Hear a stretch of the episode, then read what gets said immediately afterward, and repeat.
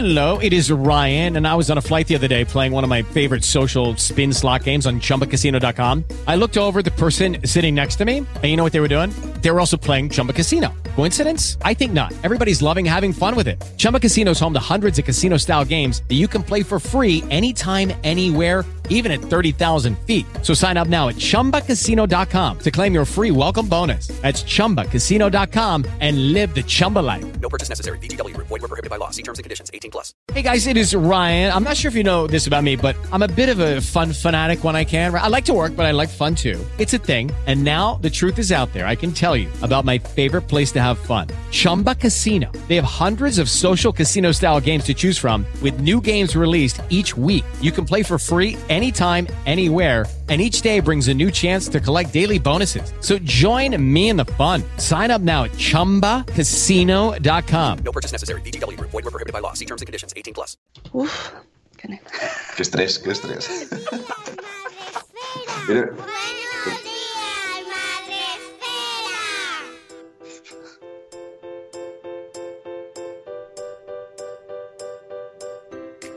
Buenos días, Madre Esfera. Hola amigos, buenos días. Sí, estamos aquí, no me lo puedo creer. Pero es que a veces las cosas se ponen eh, difíciles en el último momento, pero lo hemos conseguido, lo hemos conseguido. Estamos aquí unos minutos más tarde de nuestro horario habitual, pero es que ha sido como luchar contra los elementos. Y yo vengo a actualizar, dice que cabe de mamá con ya estamos aquí, amigos. Bienvenidos a vuestro programa para empezar el día de la mejor manera posible, incluso al borde del abismo como vivimos nosotros cuando se actualizan los ordenadores en el último momento. Estamos aquí para hablar sobre un temazo hoy, para despertaros, eh, hablando sobre prevención de la obesidad infantil y nos hemos traído a un invitado al que hemos tenido hasta el último minuto ¡ah! en la cuerda floja, no sabíamos qué pasaba. Eh, buenos días, Gabriel Ruiz, pediatra. hola, buenos días. Buenos días, encantado de estar aquí con vosotros y de madrugar un poquito. ¿Verdad? Te Esto es una manera de despertarse interesante, Sí, ¿eh? Con intensidad. Venga, que salimos, que salimos. Nadie puede decir que nos aburrimos, eso está claro. Oye, no, Eh, me veo, no me veo a mí mismo en la ESO. No sé si me veis vosotros bien. No, yo tampoco te veo, pero Vale. visto lo visto, pues no es lo peor que nos puede pasar. Pues eso, pues sale ya. A- Algo saldrá. claro que sí. Eh, mientras nos escuche la gente, mientras que la gente en el chat y en el Facebook Live nos pueda escuchar, pues con eso vamos, tiramos nosotros. Ahora sí, ahora se empieza a verse en Facebook Live. A lo mejor tienes alguna pan- eh, un botoncito de pantalla, o sea, de, de cámara de móvil. Uy, me he escuchado a mí misma otra vez por ahí. Bueno, da igual, no pasa nada. Si no te ves, no pasa nada. Mientras escuche, nos vale. En, en Spreaker tenemos a todo el mundo ya eh, diciendo que tiene que qué pasaba. Tenemos a Alaya, a Tere de mis pies tambos, a que cae mamá con cada amor desmadre. Bueno, os, do- os dais todos por saludados hoy. Eh, microinfarto de jueves patrocinado por Buenos Días Madre Espera. bueno, de microinfartos no vamos a hablar. Pero si la cosa no se, no se pone remedio, bueno, nunca se sabe. ¿En qué puede acabar? Exactamente.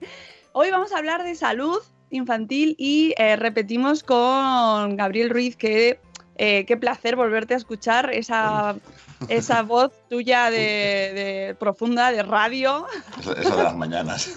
la de las mañanas. Antes- al final del día ya no queda casi. Sería maravilloso, ¿verdad? Un hilo de voz ahí.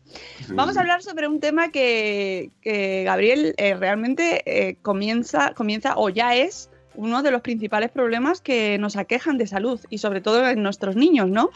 Efectivamente, sí. A ver, la magnitud del problema es, es grande, es un poco, se está haciendo más visible cada vez, pero a veces cuesta focalizarlo porque las consecuencias son un poco a medio largo plazo y bueno, pues vivimos todos en un mundo muy acelerado, con muchas prisas, los padres, las familias y tal, y, y- y yo veo, cuento desde el punto de vista práctico, a veces veo en la consulta como a veces las familias se sorprenden cuando sacas este tema así un poco como que qué pasa, que sí, lo saben, lo sabemos, está ahí, pero cuesta de visibilizar. Pero el problema es, es- es grave. ¿eh? De hecho, tenemos actualmente cifras en España, según edades y tal, entre el 30 y 40% de niños con exceso de peso. ¿vale?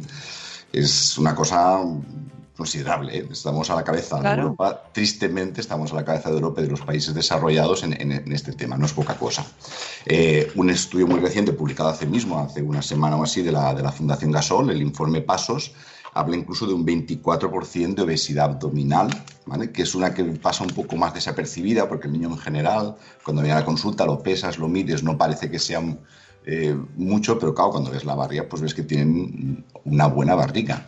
Y la obesidad abdominal es una de las que más se, ha relacionado con problemas de salud a medio y largo plazo, con lo cual, pues sí, estamos un- ante un problema importante para tomárselo en serio a todos los niveles. Las familias, las- hay que decir que las familias no tienen toda la culpa, porque a veces pasa esto, cuando lo comentas en consulta, la familia en sí se siente como Culpabilizada, que- ¿no? Que, estamos haciendo mal, ¿vale? Sí. Entonces no tengo la culpa, el- el- las causas eh, son muy complejas, hay muchos factores que influyen, pero sí, es un tema para, para abordarlo con bastante seriedad con las cifras que estamos hablando actualmente. Mm. Mm, eh, parece como que además últimamente se habla mucho de ello, pero de, de tal manera que a las familias, y esto lo hablamos también cuando estuviste con nosotros hablando sobre el azúcar, eh, se pone tanto el foco muchas veces en lo que estamos haciendo mal que se genera casi un efecto, no sé si rebote, pero que la gente se mosquea mogollón, las Sí, sí, sí. familias. y parece como que tenemos la culpa de la obesidad infantil, del cambio climático y de la caída de la bolsa y de, de que se haya quebrado en la última compañía aérea. Entonces. Llega un momento en el que ya dices, mira, no voy a hacer nada.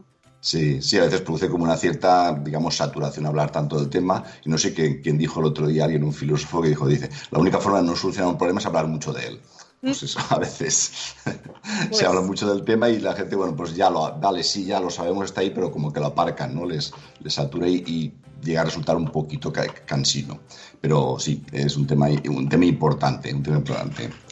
Claro, pero eh, ¿por qué tenemos que seguir hablando de ello? A ver, pues eh, fundamentalmente por las, por las consecuencias. De hecho, es uno de los temas prioritarios para la Organización Mundial de la Salud para los próximos años, porque han visto que sí que eh, va a condicionar mucho la salud de los ciudadanos. A nivel planetario, la, epidemia es, es- mundial.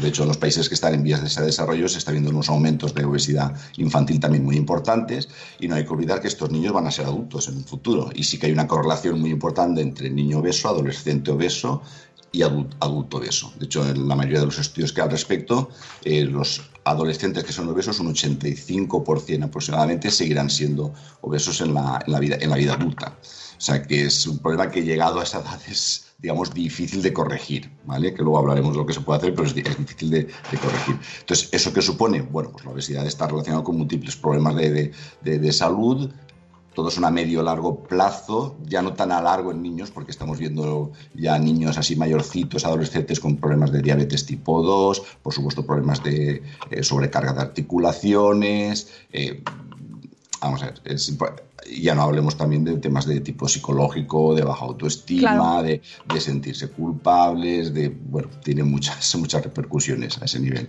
Entonces, por eso, es- por eso es importante. De hecho, se estima que las generaciones, estas, digamos, con estos porcentajes de obesidad ahora, posiblemente sean las causas de que se pueda reducir, o sea, se rebaje la esperanza de vida en, un futuro. O sea, la esperanza de vida que en España tenemos ahora creo que la segunda del mundo, o está prevista que sea la primera en unos cuantos años, veremos qué pasa si seguimos con estas cifras de, de- obesidad. O sea, que, que eso es importante, es importante.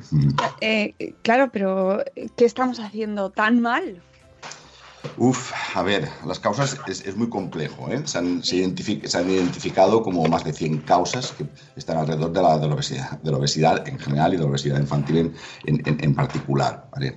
A ver, básicamente, pero por resumirlo mucho, mucho, es decir, eh, la obesidad o el peso ideal que tiene nuestro cuerpo está, digamos, ajustado en nuestro cerebro, que es el que dice a nuestro cuerpo cuando hay que comer, cuando no hay que comer, cómo hay que ajustar el metabolismo y demás. Nuestro cerebro vivido durante cientos de, miles, cientos de miles de años en un ambiente donde la gente se movía mucho, pero sobre todo había en general escasez de comida. Y la comida que había normalmente era comida pues, de poca densidad calórica, sin demasiado azúcar, sin demasiada grasa, pero sobre todo en escasa cantidad. Entonces nuestro cerebro no está preparado a que haya disponible en todo momento y a toda hora comida con alta densidad calórica y con muchas cosas que normalmente no se han comido. Eso sería muy en resumen lo, lo que sucede. No es algo tan sencillo como a veces se dice, bueno, pues tantas calorías consumes y tantas calorías eh, eh, gastas.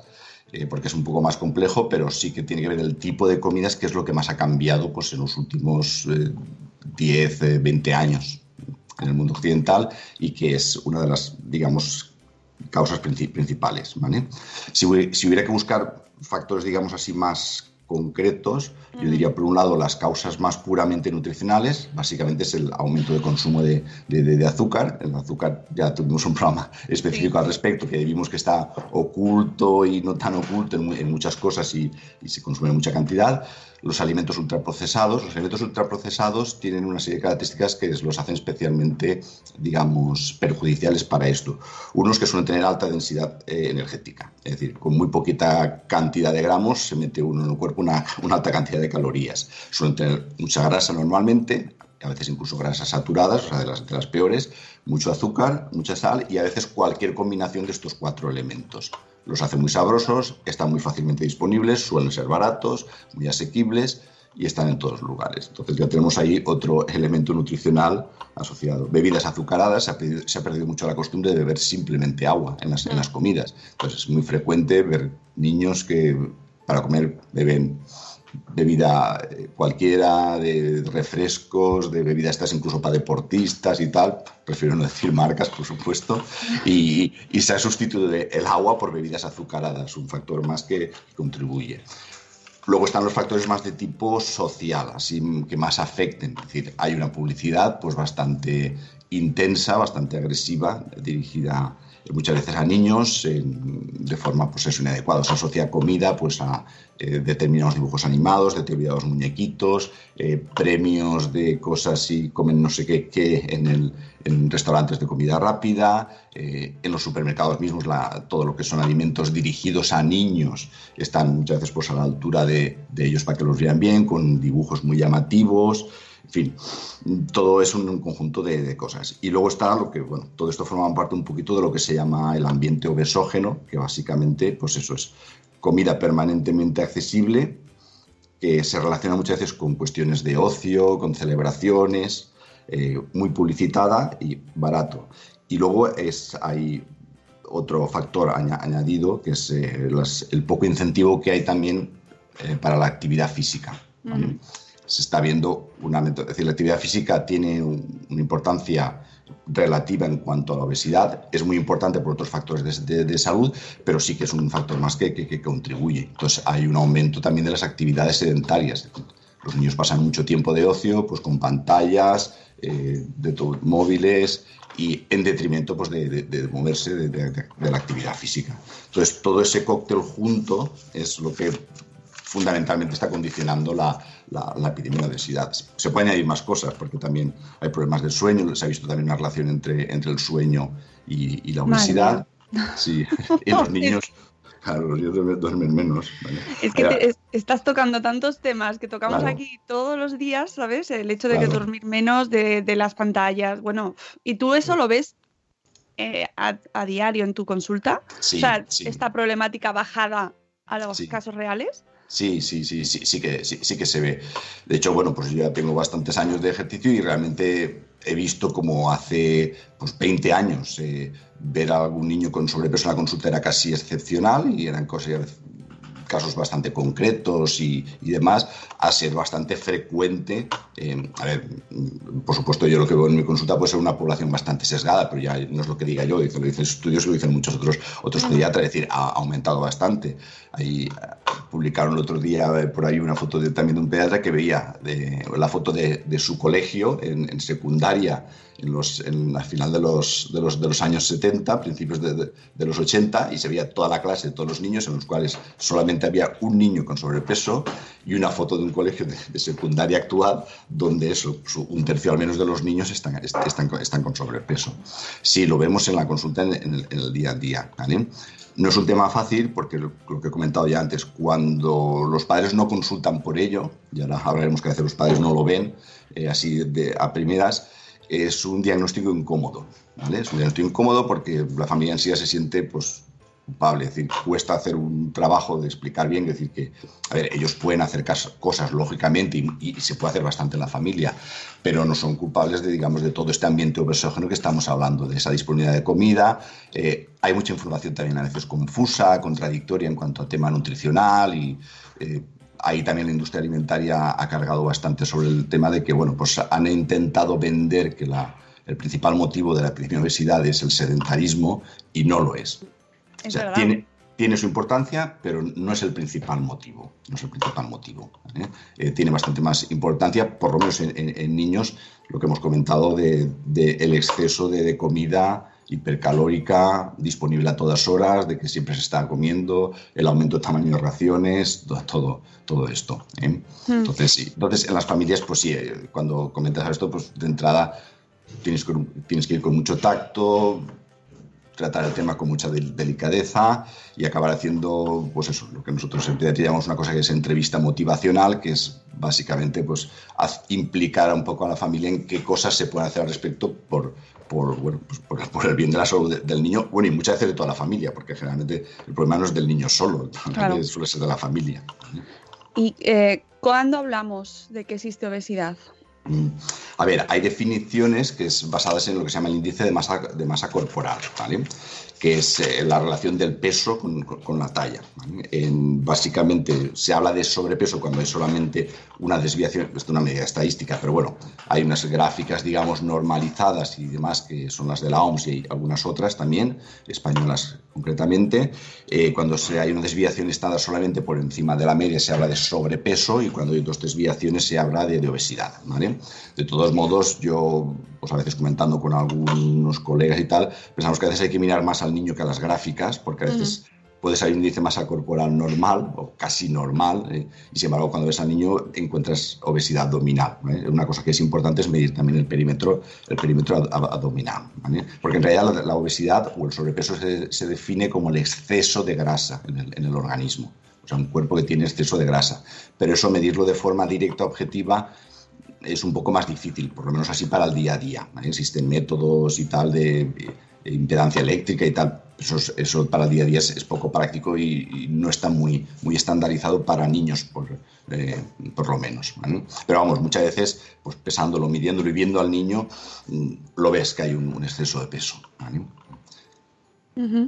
Eh, claro, como te comentabas que muchas veces las familias no lo quieren ver, ¿no? O sea, es Ya. como eh, también, también es cierto que cuando también lo decías antes, cada vez es más generalizado y cada vez destaca menos. Es más normal, ¿no? Sí, sí. Eh, ya, poniéndolo entre, entre comillas la normalidad, pero Exactamente, sí. El tema es que se, se llega a normalizar y de hecho salió un estudio el año pasado en una revista de pediatría, no recuerdo exactamente dónde, donde decía algo así, dice, dice, están ciegos los padres de los niños con sobrepeso, porque a veces no los, ve- no los ven, ¿no? Pues se ha hecho un, est- un estudio, digamos, en encuestas familiares y tal, y muchos, muchas familias con niños con sobrepeso, los padres no se habían dado cuenta, Y yo eso luego lo veo sí en la consulta en el día a día, que, que muchos padres dicen, "Oye, pues mira, sí, además enseñas la gráfica, ves lo que ha pasado, o sea, que lo miras con datos objetivos, no solamente el aspecto del niño, y, y se sorprenden, ah, pues oye, pues sí, pues, pues es verdad.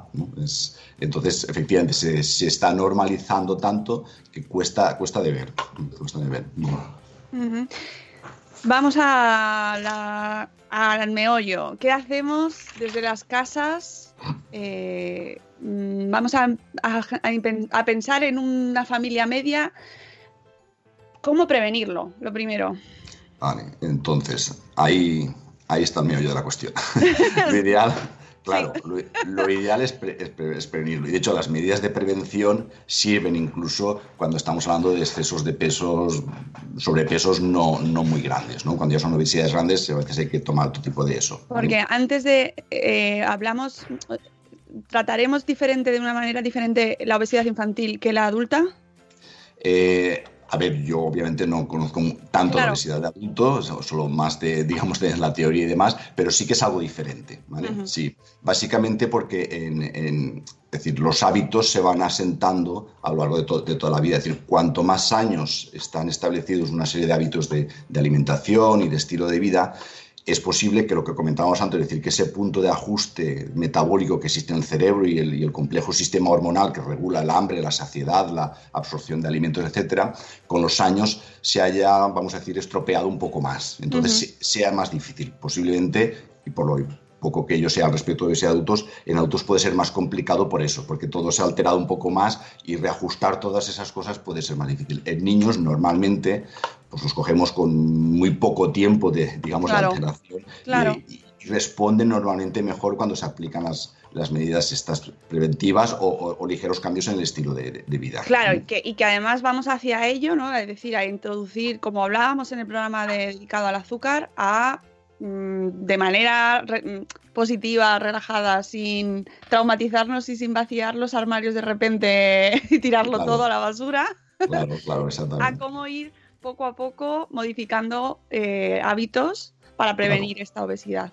Sí, lo que pasa es que la, la actuación tiene que ser a nivel de, de la familia. Claro, Es decir, no claro. sirve de nada que al niño le hagan no, sé- no sé qué cosas, que coma esto y, la- y los padres y los familias coman, coman otra cosa. Eso funciona solamente un tiempo, a la larga eso no, no, no funciona. Y luego, además bueno, está, está relacion- perdona, Gaby, está relacionado totalmente lo que coma Claro. el niño con lo que comen los To- padres. totalmente. Y la actitud con la comida y, y- y todo, ¿vale?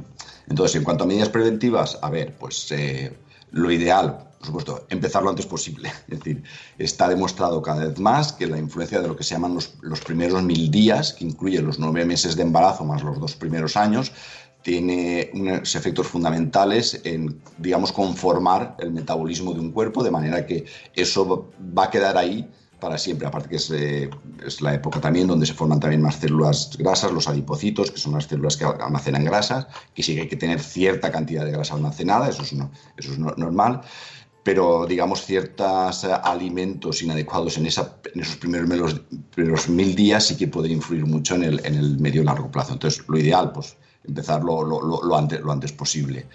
Eh, vamos a ver, uno de los, hay eh, multitud de estudios científicos que demuestran que uno de los factores protectores más importantes de la obesidad infantil es la lactancia materna. Entonces, la lactancia materna tiene múltiples beneficios, pues uno más es pues eso, eh, la prevención de la, de- de la obesidad es lógico, es decir, es el, es el alimento natural con el que se tiene que alimentar un bebé humano. Se recomienda, como, como sabemos, pues, eh, exclusiva los primeros seis meses eh, y luego ya pues, complementada pues, con diferentes tipos de alimentos. Y ahí pasamos un poco a, a la fase de, de alimentación complementaria que es muy importante. ¿vale?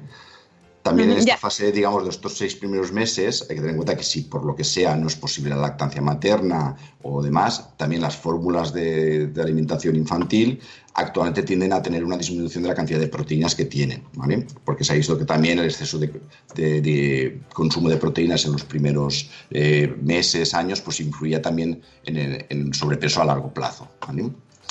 Y ibas a decir algo, perdón, te he interrumpido, creo, ¿no? Mm, sí, el- si están tú como pediatra en activo y en consulta, ¿se están cambiando las indicaciones, las mm, recomendaciones en cuanto a alimentación, a la, a la introducción de la alimentación complementaria en base a eh, estos indicios de que está aumentando la obesidad infantil? ¿Hay alguna relación? Sí, sí, es, es muy importante la fase de alimentación complementaria por, por dos motivos. Primero, porque en, en esta fase es muy importante la actitud de los padres respecto al acto de, de comer y porque además es la etapa en que se va a ir estableciendo los hábitos de, de- de alimentación. Las dos cosas son muy importantes. Hay que tener en cuenta que la fase de alimentación complementaria, que durante años se pensó que era más, pues hay que darle más de comer al, al- al niño, eh, en los primeros meses tiene un, un efecto más educativo que nutritivo. Es decir, al niño, al bebé de 8, 9, 10 meses le sigue alimentando fundamentalmente la leche, si es de su madre pues muchísimo mejor, y el ir probando otras cosas tiene un efecto más educativo que, que- nutritivo. ¿vale? Es la edad ideal para ir introduciendo pues, la variedad de los diferentes tipos de verduras, de frutas, de su carne, de su huevo, de lo que, lo- lo que sea. ¿no? Y ahí es muy importante la actitud de los padres, el no forzar la alimentación. Durante mucho tiempo hay muchos padres que, bueno, pues el niño se tiene que comer la papilla de frutas, se tiene que comer el, pucherito o el puré de verduras y, carne. No, no tiene que ser. Ahí la actitud relajada de los padres, que se respete totalmente el apetito y las apetencias del niño en esa fase, es fundamental. ¿Por qué? Pues porque el niño ahí es donde aprende a identificar sus signos de hambre y de saciedad. ¿eh? y aprende a identificar los sabores a veces más sutiles, pues de las verduras, de las frutas y demás. Por eso es tan importante en esos dos primeros años nada de azúcar, ya lo comentamos en otro programa, tal como dice la, la OMS, porque Sí. los, eh, el sabor excesivamente dulce eh, a veces interfiere con aceptar otro tipo de sabores más, más, más sutiles. ¿vale? Entonces, Mira. ahí- de ahí la importancia. Te están aplaudiendo en el chat, eh, Gaby, porque es- tenemos eh, audiencia que está mm, muy contenta con lo que estás comentando y eh, te quiero preguntar por la introducción del método Baby Led Winning en las recomendaciones a las madres y los padres, por Sí, favor, ¿eh? a todos. Sí, a todos, a las familias. Exactamente. Familias, exactamente. A ver, la filosofía del baby del Winnie, que es al niño se le deja a su alcance comida y, y él si quiere se la lleva a la boca y, y demás, es perfe- perfectamente respeta esto que estamos, estamos comentando, que al niño pues lo que le apetece se lo lleva a la boca, lo que no se lo come, lo que no lo deja, lo que no lo tira al suelo y al principio el baby Winnie es más juego y gorrineo que otras cosas, ¿vale? Sí, eso, eso muchas madres que vienen a la consulta me lo preguntan y tal, digo, asumir eso que al principio hay mucho gorrineo y demás, que está bien, que no pasa nada, pero a veces eh, que lo sepáis que, que es, que es así. Hay que estar preparados. Hay que estar preparados, e- efectivamente, ¿vale? Entonces, de todos modos, a ver, yo entiendo también familias o madres que les da un poco de cosa al empezar con el baby del win a los seis meses, que no se sienten muy seguras. A ver, no se puede estar alimentando a tu hijo de una forma que esté siempre con el miedo en el cuerpo, ¿vale? Entonces, es perfectamente válido hacer un método mixto, es decir, empezar con algo de triturados, eh, y luego, pues poco a poco, ir, conforme el niño va tomando cosas, se va haciendo un poquito más mayorcito, 9, 10 meses, pues empezar con, con. Es decir, este, esa filosofía de respetar el apetito del niño y lo que él quiera comer se puede hacer exactamente igual con, con, con triturados, ¿vale? Sí, además, eh, seguro que lo ves tú en tu consulta, no solo están eh, los padres, eh, la familia directa en- dando de comer a estos niños, también eh, tenemos a muchos abuelos y, Claro, claro, están- claro. y hay personal alrededor que también da de comer a estos niños, ¿no? Entonces ahí, Sí, los abuelos del baby de Winnie no quieren ni oír hablar, vamos. ¿Ves? Claro. Porque les da mucho miedo, también para ellos es una responsabilidad eh, con el niño, entonces, pues lógica. Entonces, hay muchos niños que a veces van con una cosa mixta, y, y incluso con 10, 11 meses, pues a veces el abuelo le da triturado y cuando está la madre en casa o el padre, pues le dan a trocitos. Y, y bien, y el niño se adapta y, y ya está. Yo digo, siempre respetando lo de los apetitos del niño, no, el no ujú, la mentalidad es que es que se tiene que comer la papilla de frutas. No. O sea, muchos bebés que se les ha forzado con las frutas al principio son los, luego los niños que, las frutas las, las- las odian, obviamente, porque se les ha metido a la, a la fuerza. Y además, si ellos asocian el acto de comer con que hay tensión, con que están ahí, a ver si se termina el plato, a ver si tal, claro, eh, eso genera un cierto rechazo psicológico al acto de comer. No se le da na- naturalidad. ujú. Por ese mismo motivo también es erróneo el comer con distracciones, ¿vale? Porque entonces ahí el niño no se da cuenta lo que, lo, lo que come, cuando tiene hambre, cuando está saciado, eh, simplemente pues se le va embutiendo la comida eh, mientras está distraído viendo una pantallita o, o con unos juguetitos o, o con un cuento o con toda la familia haciendo un circo delante, ¿eh? que, a veces, que a veces- que a veces pasa. Sí, Ya. sí, sí. A veces pasa. Entonces, eso, eso, es- eso también, es, también, es, también es importante. ¿eh? Mm. De hecho, está dem- demostrado, bueno, en- sobre todo en niños más mayores y en adultos, que con distracciones, es decir, viendo, la- viendo la televisión simplemente, se come más. Se come más, porque uno va, va comiendo, comiendo sin darse cuenta de lo que, de lo que va entrando. Y al final, uff, ¿cuánto he Claro. Y, y hay un dato también que antes por lo menos yo lo, lo- lo he tenido muy asimilado y era que los niños dormían mejor eh, comiendo mucho. Ujú. Pues no, no es cierto, no es cierto, no. Los ciclos de, de- de sueño del bebé sobre todo, que además es un tema bastante complejo, van cambiando a lo largo de los meses. Muchas veces coincide la etapa de que la introducción de la alimentación complementaria con que empiezan a cambiar el tipo de patrón de sueño, empiezan a dormir un poco más en la primera parte de la noche, no ya en toda la noche. Entonces, pues muchas veces asociado, ¿no? Es que claro, empieza a darle ya, ¿no? ponle cereales y no sé Es qué. que es- eh, y, y- y ahí verás cómo duerme Exacto, más. No, exacto. no es. Muchas veces coincide, frase- pero no es. Eso- sí, sí, eso se dice, se dice mucho. Es un bulo bastante, Muchísimo. bastante extendido. Y, y claro, eh, todos, es que quien no quiere dormir, mejor. claro, sí, sí, sobre todo los padres que ya, cuando lleva el niño seis meses, están desesperados de Claro, no si te dicen, métele los cereales, que va a Pues dormir del tirón. Sí. ocho cajas. sí, sí, la solución, ya está aquí la solución. Claro. Pues, los cereales como somníferos, sí.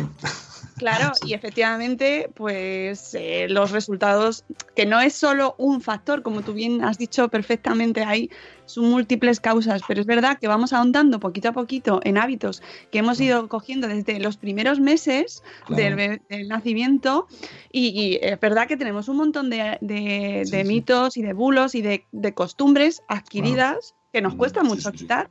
Así es, así es, sí, sí. Sí. Y el tema de, Entonces, de- de- de que coman más, porque eso todo el mundo se quede más tranquilo, ¿no? Sí, de sí, la hoja de recomendaciones de esto se tiene que comer eh, a los cuatro meses, eh, tienen que empezar a tomar, que eso se sigue dando. Sí, sí, sí, se sigue dando, se sigue haciendo, eh, por, por desgracia, porque, bueno, pues no, no debe ser así. Digo, antes de los seis meses rara vez está justificado empezar con la intervención complementaria. Puede haber algún caso concreto con algún problemilla que se pueda hacer. Estos son recomendaciones generales, luego hay casos concretos que pueden tener eh, unas necesidades diferentes, ¿vale? Pero Ujú. sí, en general antes de los seis meses difícilmente está justificado. Y luego lo que comentaba antes es muy importante, es decir, no se tiene que comer las frutas a los seis meses. Se le ofrece las frutas a los seis meses. Bueno, las frutas o quien quiera empezar por el puré de, de verduras, pues el problema hay que quiera empezar por algo de cereales, que ahora comentaremos un poquito sobre el tema de los cereales, Sí, pues sí. también da igual con que se empiece, no hay ninguna base científica para empezar con una cosa o con otra, ¿vale? Entonces, eh, es, se le ofrece, pero no se lo tiene que, que comer, ¿vale? Madre mía, Asu- asumiendo que la leche sigue siendo el, el alimento que le va a alimentar durante todos esos meses to- to- todavía, bastante, ¿vale? Este programa hay que ponérselo a, a, mm, muchas eh, madres que estamos, es que, es que nos llega tarde. Sí, sí, sí. Pero no, Sí, sí. no para todos, hay mucha gente que lo pilla a tiempo. Pero por favor, compartidlo. Compartir, sí, sí, sí. Bueno, Sí, seguimos. eso, hay que, eso- eso hay que decirlo bien, bien claro, sí, sí. sí. Y luego, Sí. claro, tan importante como las cosas que hay que ofrecer. Bueno, voy a un comentario sobre los cereales, así ya cerramos ese, ese punto. A ver, eh, de hecho en mi blog hay un post específico para hablar de las alternativas a las papillas clásicas, como clásicas entre comillas, de, de cereales, ¿vale? Para bebés. A ver, en principio no hace falta, no son necesarios esos cereales. Suelen llevar azúcar, aunque ahora todas las marcas han hecho una carrera a ver quién los reduce más rápido, ¿vale? Y luego a veces, aunque no lleven azúcares añadidos, se generan cierta cantidad de azúcares libres por la forma de tratar esos cereales. Los cereales se dextrinan o se hidrolizan, que eso lo que viene a ser es que los cereales, de normal, cualquier harina pues de trigo, de, de avena, de centeno, lo que sea, son moléculas de hidratos de carbono muy largas, es decir, tienen muchísimos azúcares y entonces para facilitar su proceso de conservación, que se disuelvan mejor, mejorar el sabor, etcétera, pues se hace una cosa que se llama destinación o hidrolización, es decir, esas moléculas se cortan en trocitos más pequeños y de esos trocitos más pequeños algunos son cereales, eh, algunos son, perdón, azúcares ya pues bastante simples, ¿no? Incluso disacáridos, eh, sacarosa y, de- y demás. Entonces, primero están más dulces, lo cual están buenos, claro, el bebé se los toma, por, Claro. por- por supuesto, pero como ya hemos dicho antes al principio, por debajo de los dos años no se debería dar nada de azúcares ni añadidos ni liberados en este caso, ¿no? Eh, con lo cual, actualmente sabe que no es una buena opción, ¿vale? No es una buena opción en general. Y de hecho ya hay algunas eh, marcas que, bueno, pues han ido quitando los, los, los azúcares añadidos, incluso algunas tienen no cero, cero azúcares añadidos y cero azúcares producidos. Es decir, ponen la harina tal cual y no la hidrolizan ni, ni nada. Claro, esos cereales saben a cartón. Entonces, claro, no se los toman igual los, Claro. los- los bebés. Pero bueno, puestos a, a- a- a utilizar algunos de estos cereales, sería mejor estos que no están ni hidrolizados ni se han añadido azúcares, ¿vale? Eh, ya hay varias marcas que lo tienen, no, no os voy a decir, pero se puede encontrar fácilmente incluso en cualquier supermercado. Pero bueno, de todos modos, yo suelo recomendar más en consulta que se puede ir directamente a lo que los- algunos pediatras llamamos cereales de verdad, es decir, pues el arroz, la pasta, todo eso. Que no es en trocitos, pues hay formas tipo sémola de arroz, sémola de trigo, eh, lluvia de esta de estrellitas, hay formas de, de pasta y eso que están en un formato que es casi como un triturado, que se le puede dar perfectamente al bebé que todavía es muy pequeño y que pues la madre le da un poquito de miedo empezar con trocitos o no, había, o no ha llegado todavía a esa, a esa fase.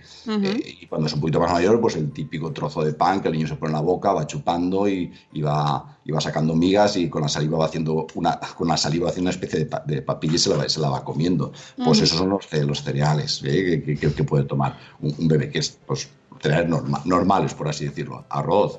eh, yo que soy de Valencia y que hay mucha tradición en muchos platos de arroz, pues perfectamente el arroz está bien cocido, no hace falta casi masticarlo y bueno, pues a veces empieza probando un par de cucharaditas de algo que está comiendo el hermano o los padres y es una forma también de, pues de, de- de empezar con los cereales. O sea, no hace falta eh, cereales eh, específicos para bebés.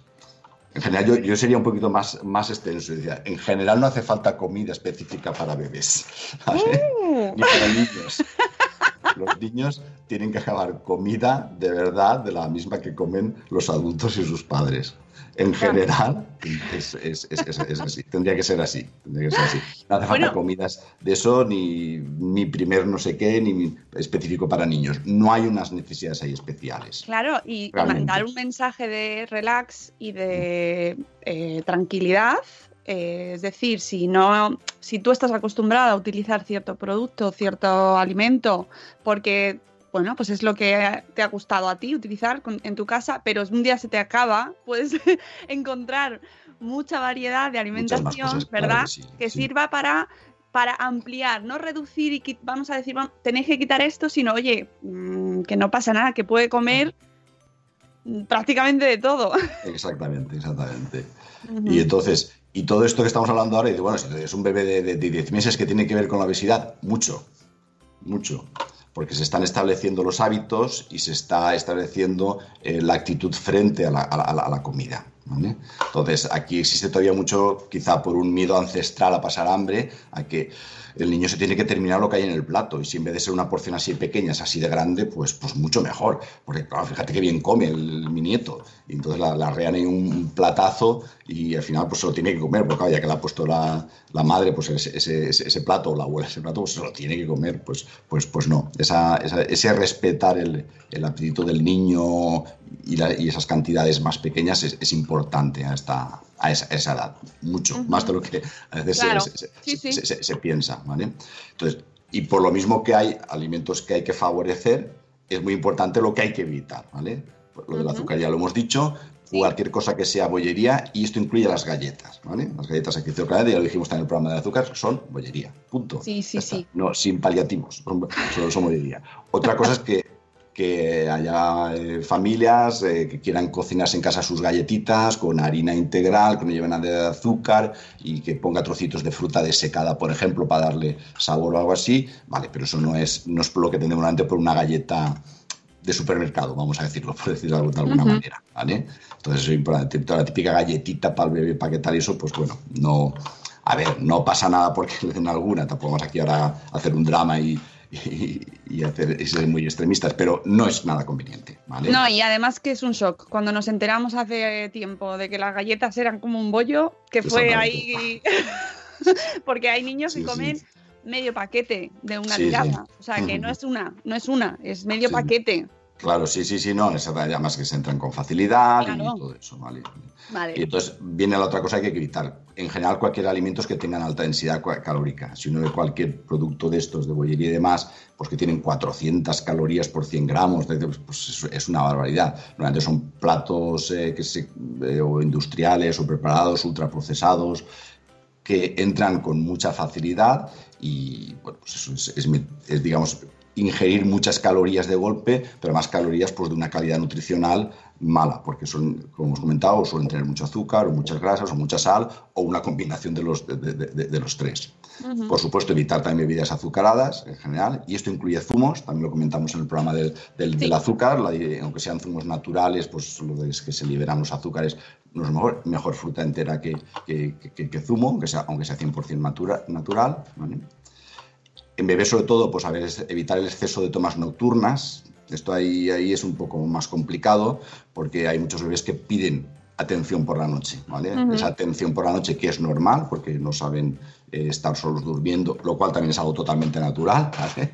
Sí, sí, que además estamos leyendo ahora con el Sí, tema sí. del sueño, Sí, está revolucionado. Sí, yo tengo también algún, algún post publicado sobre el tema del sueño en el blog y tal y eso, y van un poco por ahí, pero vamos a ver, los bebés por las noches normalmente necesitan la atención de sus padres, en general, ¿vale? Sí. Que por la noche se despierte un bebé y necesite ayuda para volverse a dormir porque se- está solo, porque tiene miedo, porque yo qué sé qué, pues hombre, que, que atenderlo, o sea, pero que no siempre es hambre, ¿vale? Entonces no siempre. Claro, si al final se le ofrece siempre de, de- de- de- de- de comer, eh, se crea un hábito de hambre nocturna y a veces hay un exceso de tomas nocturnas, ¿vale? Esto, esto sería sobre todo con el tema del biberón, ¿vale? Con la lactancia materna es un poco diferente, ¿vale? Pero como esto tiene una cosa, tiene bastantes matices, eh, bueno, no vamos a entrar en ello porque sería un poco largo, pero realmente con lactancia materna, si el bebé pide muchas tomas por la noche, puede ser normal. Todas a veces no son nutritivas, digamos Claro. así, algunas son tomas de necesidad de contacto emocional con la madre, pero no se le puede negar a un bebé, a un bebé el pecho por la, por la noche. De todas maneras- de todas maneras, esto tiene muchos matices, depende de la edad, y como siempre que to- se to- toca el tema de la lactancia materna, puede, se, se llama polémica en sí también, ¿vale? lo digo claramente. Si el bebé pide pe- pecho por la noche, en principio se le da. ¿eh? Vale. Casi tenga la edad que tenga, ¿vale? Lo, lo dejamos ahí. Con Vale. biberón sí que hay que intentar, a ver, si el bebé tiene, el bebé que va con fórmula de biberón eh, tiene seis meses y pide eh, por la noche varias veces, ese lógicamente sí que tiene que hacer esas tomas toda- todavía, ¿vale? ¿Cuántas? Pues depende de cada bebé, ¿vale? Pero si ya estamos hablando de un bebé que tiene año y medio, por ejemplo, pues en principio no debería estar con biberón, se recomienda a partir del año ir quitando el- el- la toma de leche en biberón, mejor en vaso o lo que sea, y en principio por la noche no necesitaría una, digamos, una toma por el, desde el punto de vista nutricional, ¿vale? Ujú. Digo, si fuera con pecho es un poco diferente, pero digo, no vamos a entrar en ese tema ahora, es un poco más complicado, ¿vale? Vale. Para que la gente lo tenga un poquito claro. Ujú. Vale. Eh, pues es revisar las tomas nocturnas, eso es importante. Y, y- y, bueno, el tema de favorecer. Favorecer, ¿qué es lo que hay que favorecer especialmente? Pues hombre, hay que favorecer lo que los estudios también dicen que se come poco, se come mucho de lo, de lo ultraprocesado y azúcar y se come poco pues de eso, en general de, de frutas, verduras, eh, vamos, todo lo que es vegetal, ¿vale? En general se, se- se- se come, se come poco. Hay varias formas de, ver esto. Vamos a ver, en principio hay una recomendación más fácil, por lo menos porque es una, recomendación muy concreta que se pueden centrar bastante las familias, que es lo de llegar a cinco porciones al día entre frutas y, verduras, lo cual supone pues unas tres veces fruta y dos veces que haya algo de verdura en alguna de las, de las comidas. ¿vale? Eh, a ver, las porciones tampoco hay que medirlas, es decir, ¿cuántos gramos? Pues no, tampoco funciona así. Es más importante, eh, sobre todo niños pequeños que normalmente comen pequeñas cantidades, que haya algo de eso. Entonces, pues, eh, pues en el desayuno o almuerzo o comida de mitad mañana que haya algo de fruta, en la comida del mediodía que, pues, que haya algo de ensalada o puré de verduras o plato de legumbres o, o- o lo que sea, luego para merendar, en vez de que ser las típicas galletas con su Claro. batido, merienda nefasta de, de galletas y batidos, pues que puede ser algo, algo de fruta también, ¿vale? Y entonces así intentar llegar a las cinco porciones de fruta y verduras al día. Eh, que es un mínimo, ¿eh? no es un máximo, si tomas Claro. más mejor. ¿eh? A veces la Claro, gente dice, claro. no, hay que llegar hasta, hasta cinco, no, no, el mínimo son cinco, si se toman más, pues, pues mucho, mu- mucho mejor. Pero bueno, concentrarse eh, eh, en eso, ya digo que supondría unas, ofrecer tres veces al día fruta y dos que hubiera algo de, de, digamos, de verdura vegetal, sobre todo en las dos comidas principales. Bueno, creo que es un objetivo razonable, cuando a veces hablas con las familias y, empie- y empiezan a contarlo y hacen su agenda de comidas, ven que a veces es más difícil de cumplir de lo que parece. Porque en cuanto, en cuanto descuides, el desayuno tomaba a lo mejor solamente leche. Para almorzar se ha llevado un bocadillo pequeño al, al cole. A mediodía en el cole pues le ponen ensalada y a lo mejor pues la come o no y de, y de Claro. postre pues a veces ponen un lácteo, ni siquiera ponen fruta. Con lo cual se ha plantado en la hora de la merienda y todavía no, no ha comido ninguna de las cinco cosas. Sí, sí. Entonces, digan, mm, a veces, a veces no, no- no es fácil. Entonces, yo en estos casos suelo recomendar, no, mira, empieza que tome algo de fruta ya al desayuno, aunque sean tres trocitos de, de- de lo que sea, así ya lleva la primera y, y eso ya, va- ya va, de la- va haciendo Mm, camino. Claro. Eh, y luego nos, nos dices en el. Estoy siguiendo tu post de Ah. orientación. Sí, sí. Sí, Muy bien. Eh, ya, ya se dice radicalmente nada de pantallas por debajo de los Por dos debajo. años. Por debajo de los dos años, sí. Exactamente. En la Academia Americana de Pediatría es bastante clara en esto y por debajo de los años recomienda nada de pantalla. O sea, pero cero es cero, realmente. Eh, aparte de, por el tema de distracciones, que estamos hablando del tema de, de la comida, es, favorece de alguna forma, se crea ahí un hábito de ocio en relación a la pantalla, que es un hábito sedent- sedentario. Aparte de que también se ha visto que puede tener ciertas repercusiones a nivel del desarrollo cognitivo, los niños pequeños, por lo visto, no entienden igual lo que ven en una pantalla, en una realidad virtual, a lo que se ve en el, digamos, en la vida real. Y bueno, pues existen bastantes dudas de que eso puede ser bastante perjudicial. Entonces, como tampoco hay necesidad de que un niño pequeño esté delante de una pantalla, pues ellos han dicho, mira, por debajo de los dos años, mejor nada de pantallas y luego pues con cierta con cierta moderación. Y luego, por supuesto, pues favorecer lo que es el juego libre activo, que es lo que tiene que hacer un niño pequeño. Normalmente los niños pequeños de por sí se mueven mucho, con lo cual a poco que se favorezca el que tenga un ambiente para jugar, para hacer cosas, para subir a sitios, para ir al parque, tirarse por tobogán, eh, gatear por el suelo, lo que sea, pues no necesitan mucho estímulo. Es más difícil eh, moverlos cuando ya son un poco más mayores. Sí, sí, lo difícil es pararlos. Exactamente, sí, los pequeños es, es pararlos. o sea que, por eso. Esto, para los padres así recientes, los niños normalmente duermen poco y mal y se mueven mucho Se mueven y no están quietos. Pues exactamente, ese es el típico. Es- así. Es el típico niño, sí, sí. Y, y para ir finalizando, el tema del sueño, ¿no? Que es súper importante. Sí, sí, sí, porque sí que hay una relación, eh, y eso cada vez también se está estudiando más, entre los hábitos de sueño o malos hábitos de sueño, dormir pocos y, y obesidad. De alguna forma también altera un poco, pues eso, los eh, ritmos, lo que se llaman los ritmos biológicos. Hay, hay una cosa que está ahora bastante de, de moda y tal, que se llama crononutrición, que es las horas a las que se comen las comidas y tal, y eso también tiene importancia. Y todo esto se altera bastante por el sueño, porque el sueño es uno de, los uno de los elementos que más fija nuestros llamados ritmos biológicos, es decir, a qué horas del día se hacen qué cosas y qué hormonas mm, funcionan según para qué, ¿no? Entonces, tener unos buenos hábitos de sueño es fundamental, también por muchos otros motivos, y pues eso, muchos eh, de los estudios dicen que efectivamente que los niños pues duermen menos de, los, de, de- de lo, que, de lo que tocaría. Los Sí. adolescentes ya ni digamos. Sí, sí, sí, pero es que esto es un problemón, ¿eh? Yo es que a mí sí. esto me afecta muchísimo lo del sueño, Sí, sí, sí. porque dormimos poquísimo todos y nuestros niños también. Y, y lo, de- lo decimos un montón de veces, eh, hay que cambiar los horarios en nuestra sociedad. Lo pones tú en tu post, es cierto, es muy difícil conciliar, es muy difícil llegar antes a casa, es muy difícil mantener horarios racionales, es difícil. Pero afecta muchísimo, la realidad es que afecta muchísimo. Sí, sí. Sí, el tema es que este es, este es difícil, porque el tema de, de- de los horarios, bueno, hay bastante siempre controversia al respecto, siempre que se saca con, en relación a si tenemos que mantener horario de, horario de invierno, los horarios de los, de los colegios, los horarios, por ejemplo, de los institutos en los adolescentes es, es- es mortal, porque encima los Total. adolescentes en la, en la adolescencia aumenta la necesidad de sueño.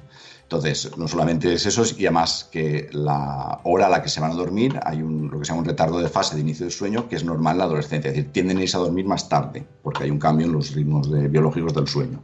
¿Qué pasa? Que los adolescentes ya de, tienden a irse a dormir tarde de por sí, pero claro, es que luego se les hace madrugar más porque tienen que ir al instituto. Claro. Y entonces... Y no, comen pues, a las horrible. 3.